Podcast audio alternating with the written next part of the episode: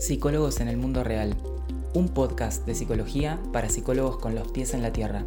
Si recién te recibiste de la carrera de psicología y no sabes por dónde empezar, tenés muchos miedos y dudas sobre cómo es la práctica y cómo vas a desarrollarte como psicólogo, este podcast es para vos. Soy el licenciado Nicolás Piragine y te invito a descubrir una forma práctica y concreta de pensar a la psicología.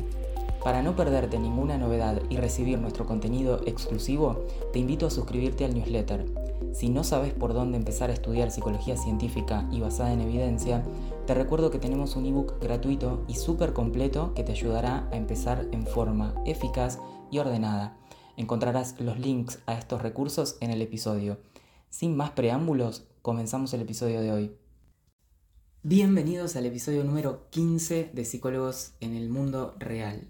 En este episodio vamos a estar hablando de eclecticismo. ¿Te pasó alguna vez pensar qué bueno sería juntar distintas teorías, distintas técnicas y hacer una, reunión, una mezcla de todo eso para brindarle al paciente algo más personalizado y para poder tomar en definitiva lo que más sirve o lo más útil de cada teoría o de cada técnica o de cada cosa que conocemos de psicología. ¿Te pasó alguna vez pensar esto? Es muy común en el transcurso de la carrera que en algún momento se te aparezca esta idea. A mí me pasó también de decir, che, ¿no estaría bueno integrar todo este conocimiento?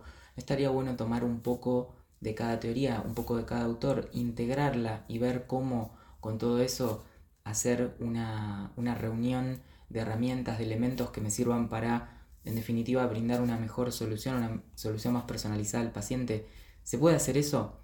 Bueno, vamos a ver en este episodio que no es tan sencillo como parece, como intuitivamente nos surge pensar cuando somos estudiantes y que eso no es tan posible como parece, o al menos hay un montón de eh, dependes ahí en el medio y hay un montón de detalles y explicaciones que tenemos que hacer antes de poder pensar algún tipo de integración o algún tipo de mezcla.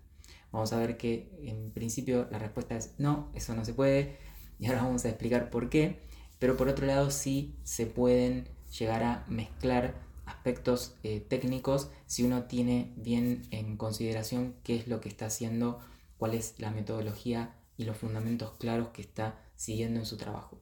Pero bueno, vamos a empezar desde el comienzo. ¿Qué es entonces el eh, eclecticismo?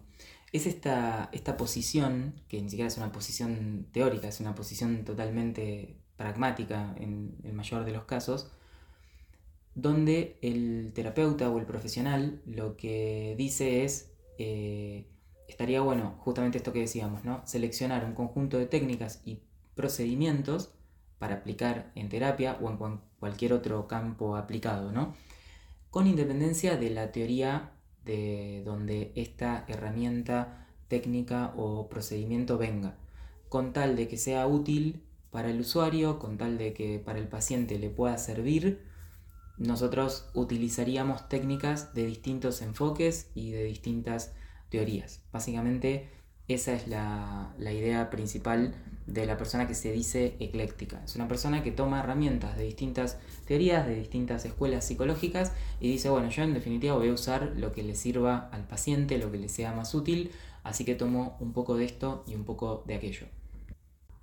Ahora vamos a tratar de ver cuáles son los problemas de hacer esto, cuáles son los problemas del eclecticismo, como eh, parte del episodio se va a llamar así. Y yo me voy a basar en, distintos eh, autores. Hay, un artículo principal que lo voy a dejar reseñado en el episodio, que es de Luis Zarzosa, que justamente se llama eh, Problemas del eclecticismo, un caso. Ahí este, este autor, que se llama Luis Zarzosa, desarrolla un, caso específico em, relativo al, campo educacional y cómo eh, ahí una, persona intenta hacer esta integración entre em, las teorías y los enfoques piagetianos y conductistas eh, de una forma como estamos diciendo acá, ¿no? como mezclando un poco una herramienta de un lugar y otra herramienta de otro lugar. Em, y él explica cuáles son los, problemas de hacer eso, pero lo, explica de una determinada forma. Yo lo voy a eh, retomar al artículo, lo voy a comentar y después voy a intentar brindar unas metáforas, una forma de explicarlo de una manera más coloquial, más amena, que es creo que un poco la función que tenemos los docentes, que es la idea de traducir y de bajar a un contenido más digerible cosas que son realmente eh, complejas, ¿no? Como puede ser este tema del eclecticismo y todos los puntos que, toca, eh, tanto en los fundamentos, en la teoría como en la práctica. Entonces, lo que voy a intentar hacer yo, si bien estoy basándome en este artículo de Zarzosa y otros textos que no van a estar todos reseñados, pero eh, que vienen de toda la lectura que vengo realizando en estos años, voy a intentar ponerlo como en palabras simples. Voy a tratar de usar metáforas eh, pedagógicas para tratar de comunicar cuáles son los posibles problemas del eclecticismo. Y en esta eh, exposición que voy a intentar hacer, en esta explicación que voy a hacer, que va a ser como una mini clase acá en el podcast, como, como suelen ser algunos podcasts de Eduquera, vamos a tratar de diferenciar dos eh, eclecticismos. uno es más Em, problemático que el otro. Uno lo podríamos llamar el eclecticismo técnico, que es aquel psicólogo que teniendo un marco conceptual claro de, lo que está haciendo, de lo que es la psicología y de lo que es su objeto de estudio y de lo que él como psicólogo debe intervenir, lo que hace es tomar herramientas o técnicas de distintos enfoques, a sabiendas de que pueden tener distintos envoltorios las técnicas, distintos nombres, pero que él las va a utilizar en función de aplicarlas tal como un procedimiento que esté en línea con los fundamentos que este psicólogo eh, maneja. Entonces yo, por ejemplo, puedo ser un psicólogo conductual teniendo una serie de fundamentos acerca de qué es la psicología, cómo entender los problemas psicológicos y demás, y puedo tomar herramientas o técnicas que provengan de distintos enfoques, pero siempre las voy a utilizar, siempre las voy a utilizar a conciencia y con la dirección de el marco metodológico de la psicología conductual, el marco conceptual y de fundamentos que hacen a la psicología conductual. Entonces ese sería como un eclecticismo eh, más posible, pero es un eclecticismo consciente y en relación a las técnicas, que son siempre los niveles más superficiales de la intervención.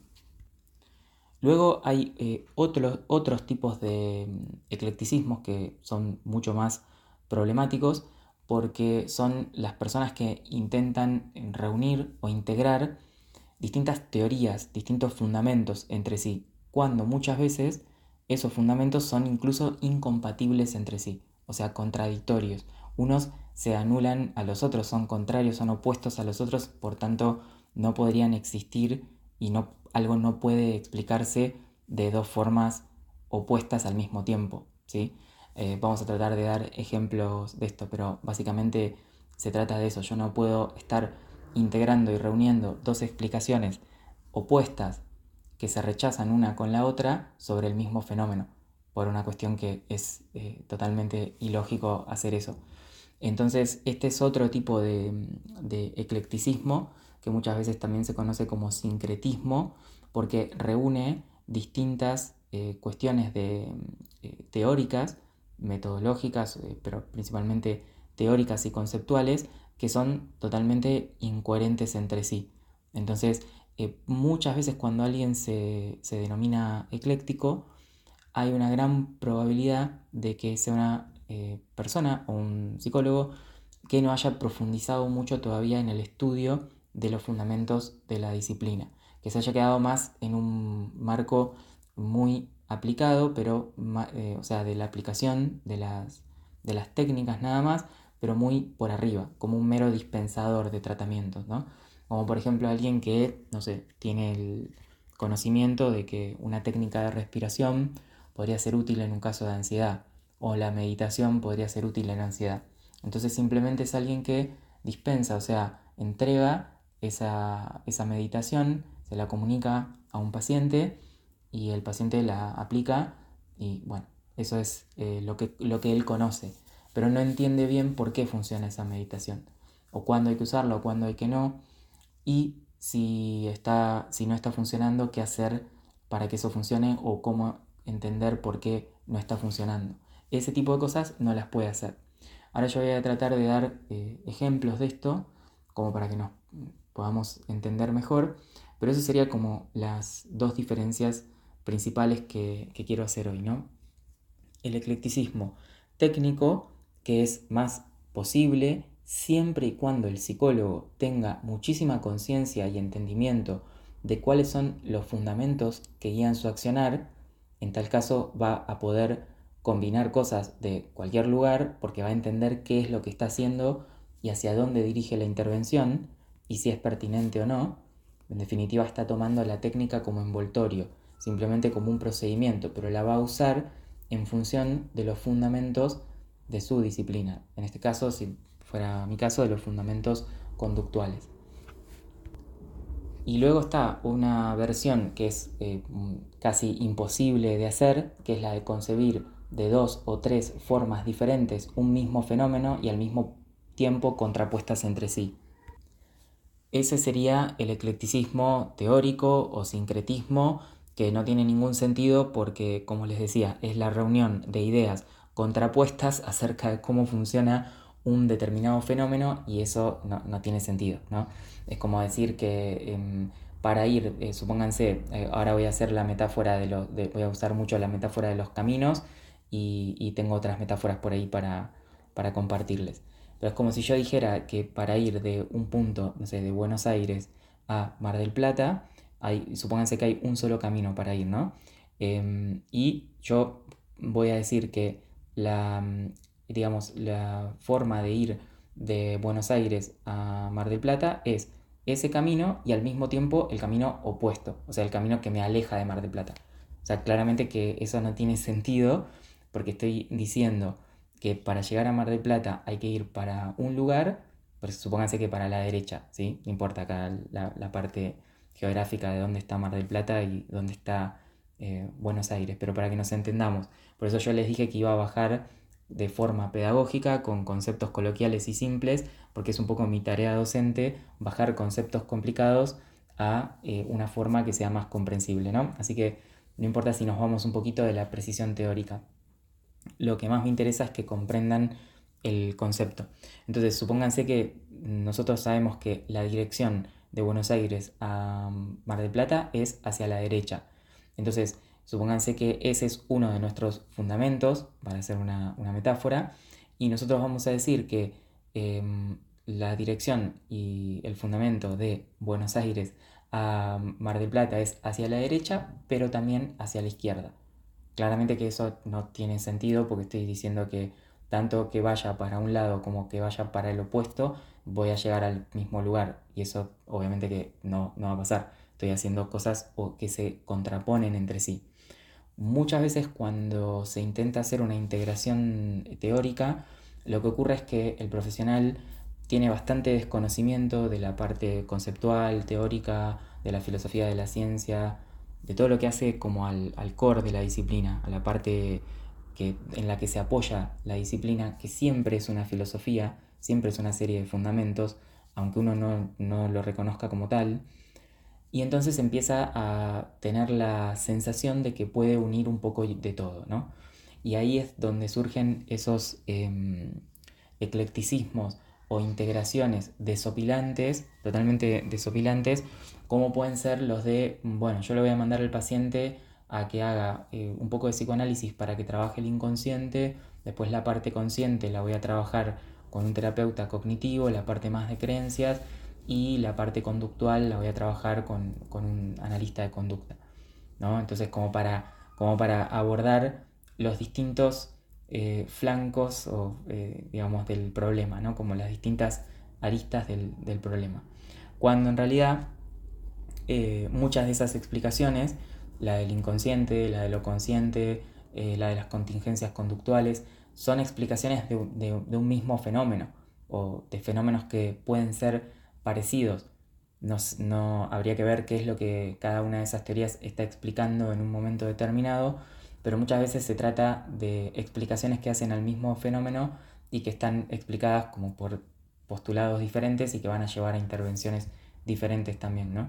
Pero en un momento tenemos esa idea intuitiva, cuando recién empezamos a estudiar, de, bueno, en definitiva, qué sé yo, no sé, de última, mezcla un poquito de todo, suma, ¿no? Todo suma le mando a hacer un poco de psicoanálisis para el tema del inconsciente, le mando a hacer un poco de cognitiva, le mando a hacer un poco de sistémica para la parte más como no sé, de su sistema familiar, grupal, le mando a hacer un poco de esto, del, otro, y bueno, eh, por lo menos trabajo los distintos, los distintos puntos de vista. Pero esto no, si bien tiene como un, parece lógico o parece como algo intuitivo, la verdad es que es como estar eh, diciendo de ir a Mar del Plata y a Buenos Aires para la izquierda, para la derecha, para arriba, para abajo, cuando habíamos dicho que había una dirección que habíamos descubierto que era hacia la derecha y que obviamente yo no puedo estar eh, dirigiendo intervenciones que tengan eh, direcciones opuestas. Ese es como el eclecticismo o el integracionismo más, más complejo, cuando se intenta combinar eh, teorías que, son contrapuestas. Y acá muchas veces se habla y se dice, bueno, Nico, pero a ver, eh, a mí me parece que está bueno enriquecer a la intervención, que, haya como más opciones, que el paciente tenga más posibilidades, que en definitiva si sirve, si sirve está bien, qué sé yo, no sé si, si no, sabemos por qué o eh, no sé cuáles son los fundamentos, pero si le sirve y le hace bien, está bien. Sí, eso desde la perspectiva del paciente, cualquier cosa que le sirva y lo quiera hacer, que lo haga, pero ahí se confunde mucho personalizar el tratamiento con la eh, desconocimiento teórico. Son dos cosas distintas. O ser inespecífico respecto de la teoría. No es lo mismo, eh, no es que no vamos a personalizar el tratamiento, siempre vamos a personalizar el tratamiento, pero esto no quiere decir que vamos a tener fundamentos y explicaciones opuestas, contradictorias y superpuestas de un mismo fenómeno al mismo tiempo, porque eso sería como muy loco. Y como les decía, son cosas contradictorias entre sí, no se pueden reunir, básicamente. Y después surge esta, otra idea que es de, bueno, pero, a ver, no importa la teoría, yo me fijo en aplicar las técnicas que sirvan y yo como que no, soy ateórico, ¿no? Es este este terapeuta que dice, bueno, que vos le preguntás y también muchas veces la persona que se dice ecléctica o es una persona que no tiene ese grado de profundización en lo que es filosofía de la ciencia, fundamentos de la disciplina y demás, o también es eh, alguien que no se quiere ahí como tomar esa posición, definir del todo y eh, bueno, como que muestra una, eh, de alguna forma podría ser una conducta evitativa, de decir, bueno, qué sé yo, yo aplico un poco de todo, ¿no? Es este terapeuta que dice, bueno, yo, no importa la teoría, yo soy ateórico. Cuando el paciente necesita una técnica de respiración, le aplico una técnica de respiración, si no lo mando a meditar, si no le hago asociación libre, si no eh, veo la cuestión de una perspectiva gestáltica, en fin, mezclo eh, todo. Pero en rigor es em, imposible no tener una teoría muchas veces que dice, no, no, pero eso no importa, yo no me voy a mirar el tema de los fundamentos. Yo me fijo lo que funciona y lo adapto a mi paciente. Bueno, pero te cuento algo. Ese lo adapto a mi paciente es una teoría, es algún tipo de supuestos que vos tenés que solamente que no te das cuenta que lo tenés. Ninguno somos lamentablemente libres y de, no, eh, de poder carecer de una filosofía o de una base teórica. Porque, por ejemplo, típico que pasa que yo te digo, bueno, em, a ver, contame cómo vas a usar esa técnica entonces, ¿no? Y acá viene, viene otra metáfora que, quiero usar en relación a esto de los caminos. ¿Cómo vas a usar esa técnica? Bueno, yo voy a usar esa técnica por, o sea, porque la técnica no tiene vida en realidad. La dirección y la vida se la da el terapeuta cuando dirige y la aplica en un determinado momento del tratamiento para una determinada función para un determinado fin. Y ahí surge la teoría o la filosofía o los fundamentos que tiene ese terapeuta sin saber que los tiene. Porque comúnmente te va a decir, no, bueno, yo voy a arrancar por la parte de los sentimientos porque él... Ah, ¿Qué sentimientos? No, porque yo lo que veo es un estado depresivo que... Ah, entonces vos tenés una teoría de que tiene un estado depresivo, de que tiene sentimientos que no sé qué, y cuáles son esos sentimientos, y qué fenómeno es eso que vos denominás sentimientos. No, bueno, los sentimientos son los sentimientos. No, bueno, es que no los tenés explicitados, no los tenés conscientes, no te das cuenta que los tenés, pero tenés una determinada teoría de la psicología. Todos los tenemos, solo que no nos damos cuenta. El tema es cuán aplicable es esa teoría que tenés, cuán coherente es, cuán bien dirige la intervención que vas a dirigir.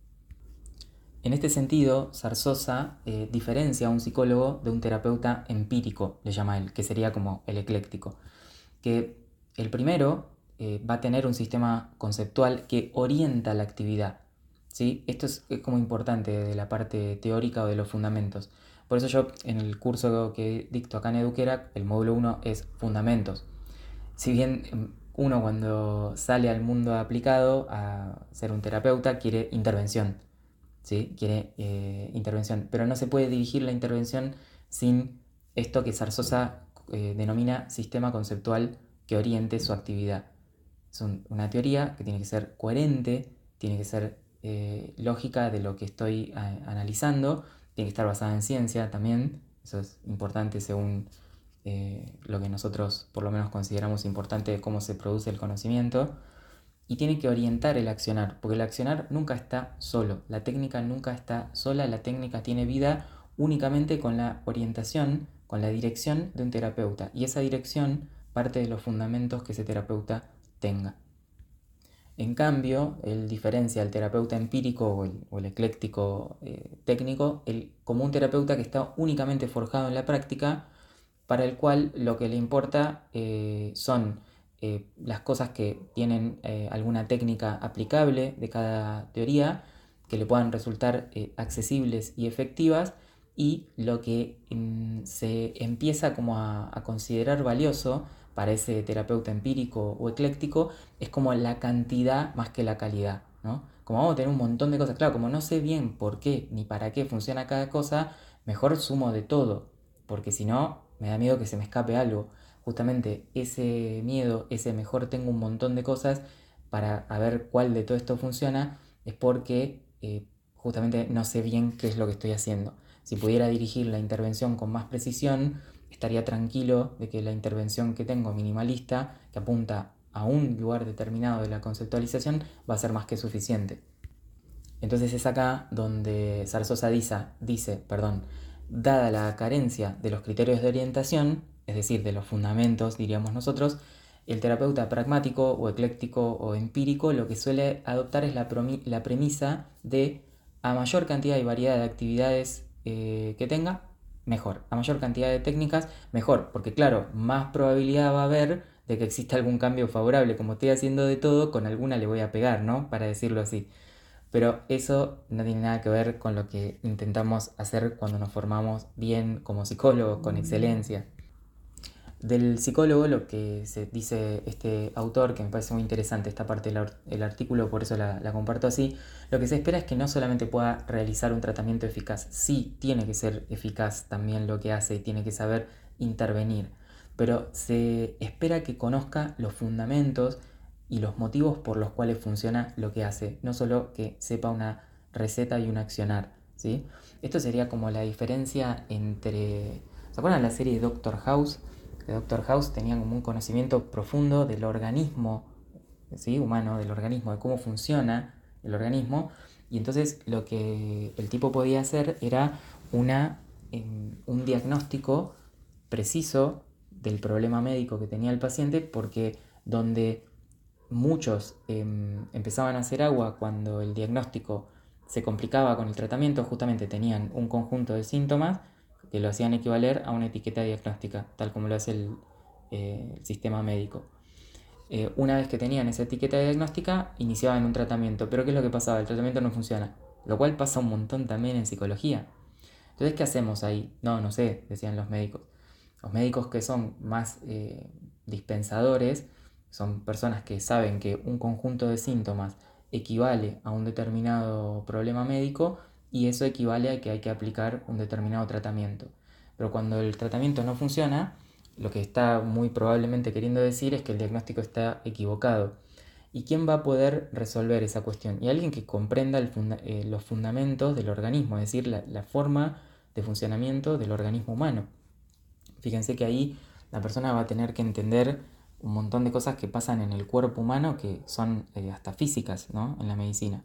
O sea, el cuerpo humano son un montón de fluidos que tienen distintas consistencias, que viajan para un lado, viajan para el otro, eh, bombas del, como el corazón y distintos eh, líquidos que se transforman en, que entran, cosas que salen del organismo, eh, interacciones con el, ambiente de distintas sustancias, con el organismo, como mm, formas de funcionar de cada órgano.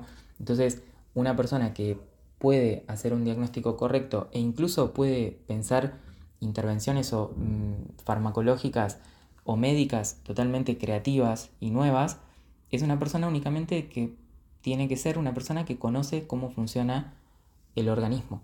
No va a poder ser una persona que solamente conozca la coincidencia entre un conjunto de síntomas y la etiqueta médica y su tratamiento correspondiente. ¿sí? Esa sería la, diferencia entre alguien que dispensa un tratamiento nada más y alguien que sabe por qué el tratamiento funciona. Pero bueno, más allá de, estas metáforas que estoy tratando de, introducir como para ayudar también a comprender este, este tema de una forma más amigable, porque es un tema complejo, porque todo tema que hace a la filosofía de la ciencia, a la teoría, a los fundamentos son temas complejos, eh, pero son temas importantes y que después impactan directamente en la práctica. No, no impactan un poco, impactan de manera directa. Lo que dice este autor también, Zarzosa, y se los quiero comentar porque me parece muy interesante estos puntos que menciona, es que, y pasa muchísimo esto en la carrera de psicología y debe pasar eh, en, muchos lugares de habla hispana, se piensa que a mayor cantidad de teorías eh, expuestas, que vieron que decíamos como cuanto más mejor, pero en realidad cuanto mayor cantidad de teorías se exponen, el conocimiento suele ser más superficial de cada una de ellas. Mayor es la confusión que hay y muchísimo más desvinculado todo está con la práctica. Que eso es exactamente lo que pasa con la carrera de psicología. Nos enseñan un poco de cada cosa, no sabemos bien y en profundidad nada de nada y mucho menos la conexión práctica con ninguno de esos conocimientos.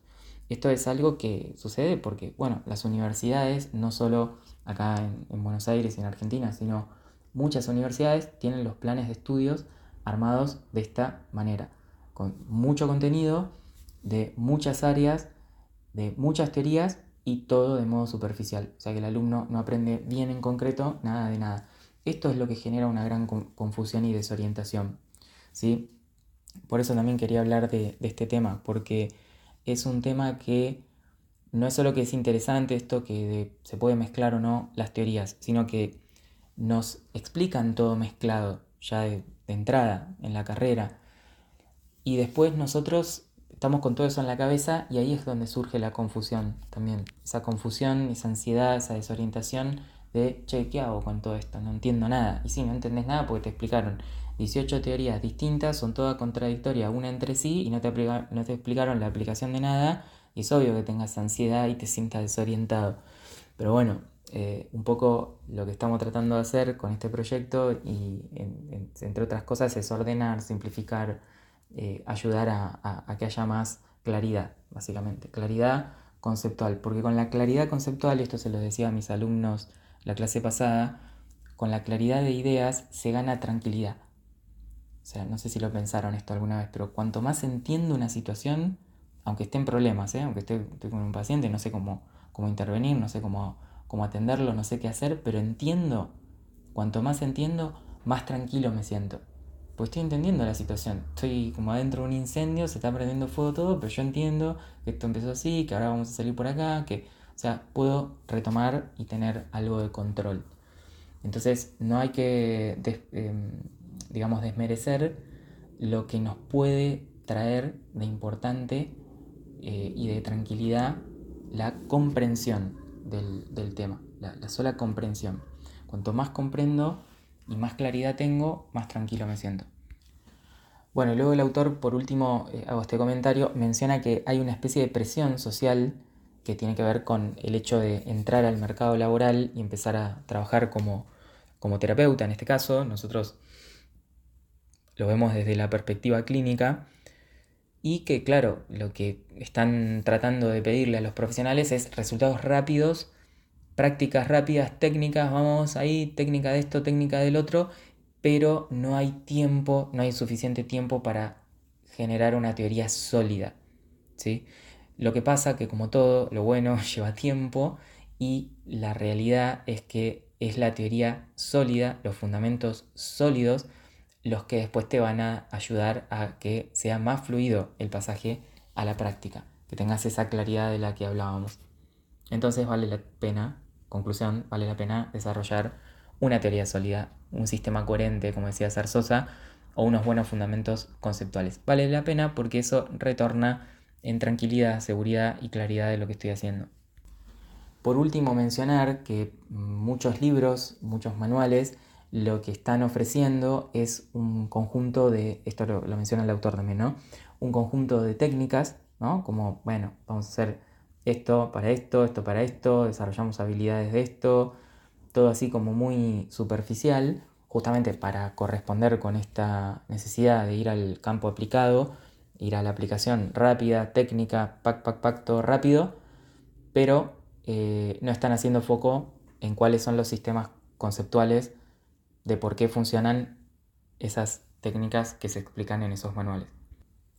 Y acá, como les decía, lo que termina pasando es que cuando no se tiene una lógica teórica clara, ¿sí? que es este sistema que orienta, ahora voy a usar como metáfora esto del camino, ¿no? para hablar de esto del viaje de Buenos Aires a Mar del Plata, de los caminos y de los medios de transporte, el, el camino, el camino que yo tengo, que veo y que tengo que recorrer sería como lo, vamos a hacer corresponder como con los fundamentos, con la teoría, porque me orienta, me dirige, me, dice por dónde ir.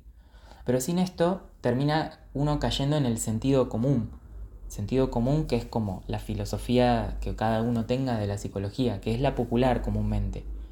¿no? Y empieza, o alguna como muy básica que le enseñaron que esto es depresión, lo otro es ansiedad, y bueno, voy a empezar con una técnica de respiración, voy a empezar con trabajo con los sentimientos, se me empieza a mezclar todo. Así de mezclada está mi cabeza, así de mezclada está como pienso el tratamiento, así de mezclada está la conceptualización y bueno, así voy procediendo, con mucha dificultad porque no tengo un sistema claro que orienta mi acción.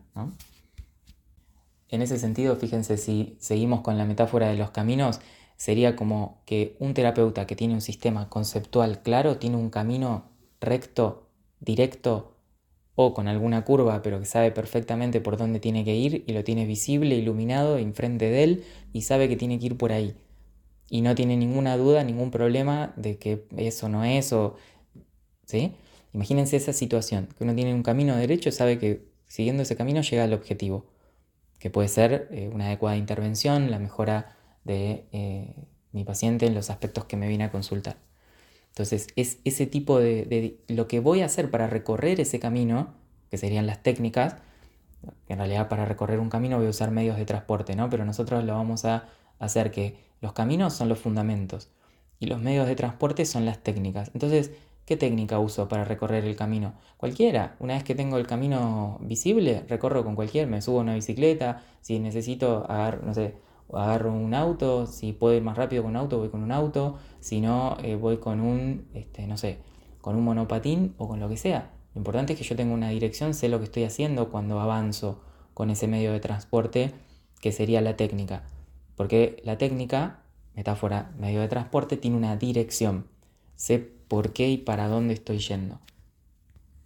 El terapeuta integrativo, entre comillas, o que, quiere integrarlo todo, o que es ecléctico o empírico, como le llama Zarzosa, sería un terapeuta que está, ¿se acuerdan de esta metáfora de tener un camino iluminado, recto y directo hacia el objetivo? Bueno, esa es una posibilidad cuando uno tiene un sistema conceptual claro. El otro terapeuta, imagínenselo en el medio de un camino que se bifurca por 18.000 lugares diferentes un camino por acá, otro me puedo seguir este, puedo seguir este, puedo seguir este, puedo seguir este, puedo seguir el otro, el otro, el otro, no sé, empiezo a mirar, empiezo a girar, me confundo, creo que es por acá, este no veo bien, el otro tampoco está iluminado, no sé si seguir por acá, si por allá. Y ese es el grado de dirección que tiene un psicólogo cuando no tiene un sistema conceptual claro, es decir, no tiene dirección en realidad. La dirección es demasiado precaria, está dictada por y yo sé que este paciente tiene depresión porque me dijeron que es eso y tengo que hacer más o menos esto. Pero no tengo ni idea de lo que estoy haciendo. Estoy proponiendo este tratamiento que me dijeron que es para depresión, pero no tengo una orientación clara. Podría seguir por acá, por acá, por allá, por allá. ¿sí? Imagínense cómo se siente alguien que tiene un solo camino y lo está recorriendo y ese camino es claro y es directo. Comúnmente se, probablemente podemos decir que se va a sentir tranquilo y cómo es alguien que está ante 18 caminos distintos que tienen curvas y, uno no se ve y el otro tiene obstáculos y, no entiende nada por dónde tiene que ir. Obviamente se va a sentir ansioso, que es como se sienten los psicólogos. Yo trabajo justo con, muchos terapeutas y los ayudo a dar los primeros pasos. Y yo también estuve en ese momento, porque si es que llegué a estas conclusiones es porque la pasé súper mal hace unos años tratando de entender estas cuestiones y fui llegando con los años a ciertas conclusiones, pero eh, estaba en el mismo lugar y lo que se siente es ansiedad, inseguridad, eh, falta de claridad, no comprensión de lo que uno está haciendo, em, una sensación de no saber qué está haciendo, básicamente. Y eso, eh, bueno, impacta mucho en la vida profesional y en cómo uno se siente como terapeuta. Entonces fíjense, con respecto a esto del eclecticismo técnico y teórico. El teórico ya vimos que no era posible porque era como tener un camino, distintos caminos que apuntan a distintos lugares y yo estoy diciendo que los puedo recorrer al mismo tiempo, llegar al mismo objetivo, pero esos caminos me llevan para lugares diferentes. Uno me lleva para arriba con un helicóptero, el otro para la derecha, el otro para la izquierda y el otro, no sé, para abajo. nos podemos meter para abajo en el centro de la Tierra y me lleva... O sea, pero yo estoy diciendo que, sí, que yo lo puedo integrar eso, lo puedo, integrar esos caminos y, todo eso me, va a dar un mejor resultado. Pero no me doy cuenta que muchas veces esos caminos están explicando cosas que de, manera diferente, incompatible. Como, tal no se pueden reunir. Después, lo que sí se puede llegar a hacer, pero siempre y cuando ya tenga los fundamentos, o sea, tenga el camino, hablando de los caminos que fue la metáfora, la metáfora de hoy, cuando tenga el camino claro, voy a poder usar técnicas de cualquier otro, de cualquier otro arsenal teórico o terapéutico, porque yo ya tengo unos fundamentos claros de cómo funcionan los fenómenos psicológicos, de qué son y qué es lo que los hace mantener, eh, originarse, eh, cambiar.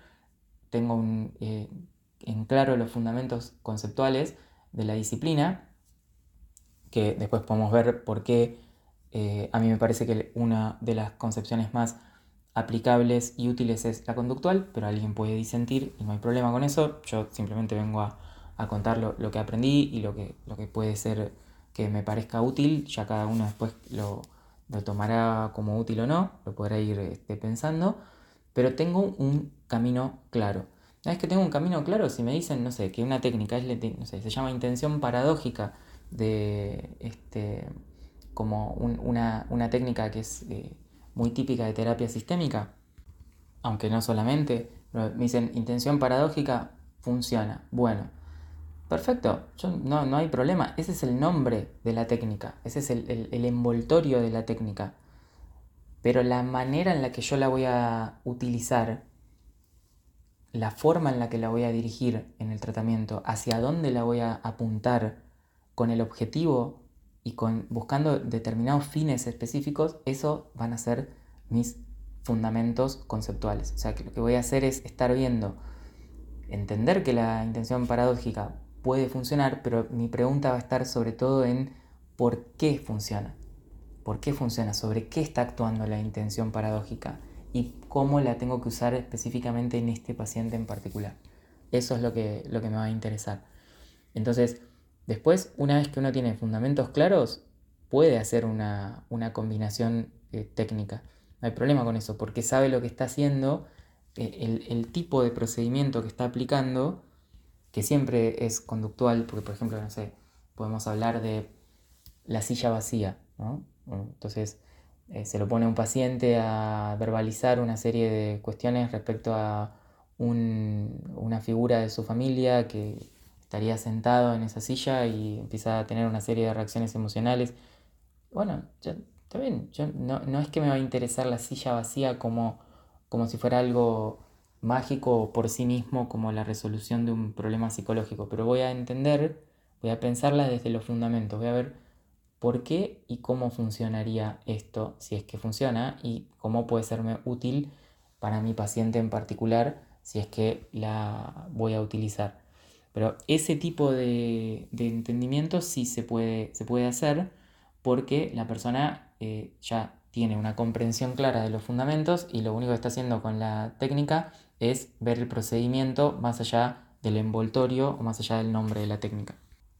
Que esto, siguiendo con nuestra metáfora, sería como recorrer el camino hacia la derecha, ¿sí? que dijimos en este episodio que el camino hacia la derecha desde Buenos Aires hasta Mar del Plata sería como ir hacia la derecha, que es totalmente inventado, es para que ustedes me entiendan porque estamos como en un episodio que es como, como la radio, ¿no?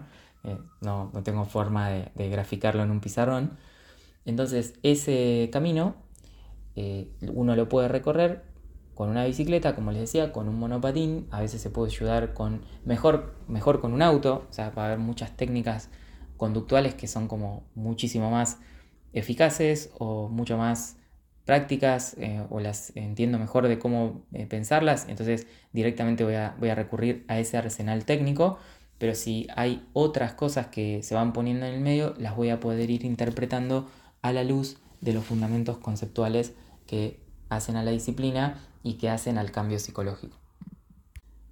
Muy bien, espero que les haya resultado útil y les haya clarificado algunas de las ideas que pudieran estar teniendo en relación a cómo integrar o cómo mezclar o cómo reunir las técnicas. Y si está buenísimo saber un poco de todo ir juntando un poco de todo para tener una mezcla de cosas, como, como decía Zarzosa, a mayor cantidad mejor, que en realidad yo agrego ahí, es como ese desconocimiento que uno tiene de por qué y cómo funciona lo que está haciendo, que me genera esa ansiedad, esa inseguridad de querer acumular un montón de cosas que funcionan, porque en definitiva no puedo dirigir la intervención porque no tengo un sistema teórico claro que oriente la intervención. Entonces, Espero que esto les haya resultado claro, que les ayude a pensar si el eclecticismo sí, no, cómo, por qué, que son esas dudas que a veces surgen al final de la carrera. Y em, espero que, les pueda aportar mayor claridad a lo que están estudiando, que es un poco el objetivo de, de Duquera. Entonces, al final del episodio voy a dejar reseñado el artículo al cual me referí. Y también recuerden que tienen un eh, ebook gratuito con el que pueden empezar a estudiar psicología científica. Si todavía no lo hicieron, se lo pueden descargar y también suscribirse al newsletter donde muchas veces comparto alguna información extra que no comparto en ningún otro lugar. Por ejemplo, eh, este eh, lunes, em, ahora lo estoy grabando antes de, que el episodio salga, ¿no? Pero quiero compartir un, un pequeño ensayo que yo había hecho hace nueve años atrás, así que bastante precario sobre integración en psicología, que era un artículo que escribí, que voy a ver si se los puedo compartir, aunque sea unos días, pues me da un poco de vergüenza porque está mal ese, ese ensayo, yo no sabía ni la mitad de cosas que sé ahora, pero bueno, algunos detalles, experiencias, casos, cosas que fui viviendo en la facultad, casos clínicos, algunas experiencias en, particular, me gusta compartirlas por ahí con, con las personas que están suscritas al newsletter y siguen los correos semanales que enviamos hace ya cuatro años en Eduquera. Un montón eh, que llega un correo semanal de Eduquera. Em, así que bueno, muchísimas gracias por acompañarme hasta acá. Y nos estamos escuchando en el próximo episodio del podcast Psicólogos en el Mundo Real. Chao, chao.